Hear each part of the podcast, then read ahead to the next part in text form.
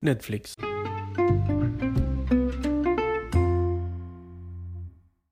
La empresa de la que muchos somos clientes tuvo su origen en 1997 cuando uno de sus fundadores olvidó devolver el VHS que había alquilado días atrás y a consecuencia del retraso se vio obligado a pagar un recargo desproporcionado. Enojado con esta situación, se unió un socio para crear el servicio revolucionario que conocemos hoy en día. La idea era clara, no iban a tener ningún tipo de local al público, sino que el alquiler se haría vía internet y el DVD, muy novedoso por aquel entonces, llegaría a la casa del cliente por medio del correo. No solo fueron disruptivos en ese concepto, sino que además generaron un algoritmo para realizar sugerencias de los títulos que podrían interesarle al cliente. Todo esto en función de los alquileres que iban realizando, y de esta manera la propuesta se volvía mucho más personalizada y satisfactoria para el usuario. Sin embargo, el cambio de paradigma más grande probablemente haya sido el de convertir al viejo negocio de alquiler de películas, cuya demanda era intermitente, en uno mucho más moderno, con demanda continua. Esto se vio materializado a través de la suscripción. Previamente, cuando uno deseaba ver una película, se acercaba al videoclub y elegía el título que iba a llevar. Quizás un mes alquilaba una película, al otro ninguna y al siguiente cuatro o cinco. En cambio, el servicio de suscripción de Netflix le ofrecía al cliente una nueva experiencia.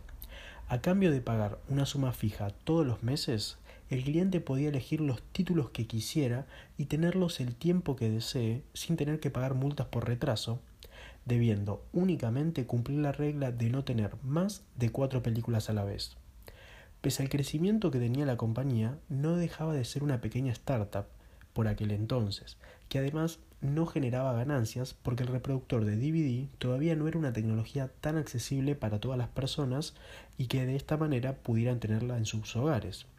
Por sobre todo, era una parte de mercado dominada absolutamente por Blockbuster. Fue por ello que los fundadores de Netflix le propusieron al gigante aliarse para convertirse en el brazo digital de la compañía, siempre y cuando se mantuviera su modelo de negocio tan revolucionario. El CEO de Blockbuster rechazó la propuesta pensando que era una locura un cambio tan grande en el sector y que no había garantías de que ese modelo pudiera tener éxito y que generara ganancias. Lo ocurrido después es bien conocido por cada uno de nosotros. El DVD se volvió mucho más accesible y le permitió ganar terreno a Netflix, para que luego, con el avance de los años y la tecnología, se dejara de lado pasando a un servicio totalmente digital. Gracias a importantes contratos con las productoras más reconocidas, fue nutriendo el catálogo de películas y series que ofrecía, además de sus producciones originales a partir del año 2011, lo que generaba una barrera de entrada para nuevos competidores, ya que estos títulos eran exclusivos de la empresa. Netflix supo hacerse el líder del sector e hizo desaparecer a Blockbuster, el gigante que no quiso escucharlo. Sin embargo, vemos como día a día aparecen nuevos competidores y quizás llegue el momento de que aparezca un nuevo líder.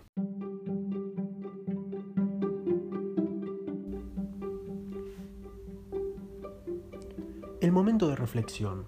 ¿El error de Blockbuster fue no aliarse con Netflix o simplemente no adaptarse a los cambios del sector?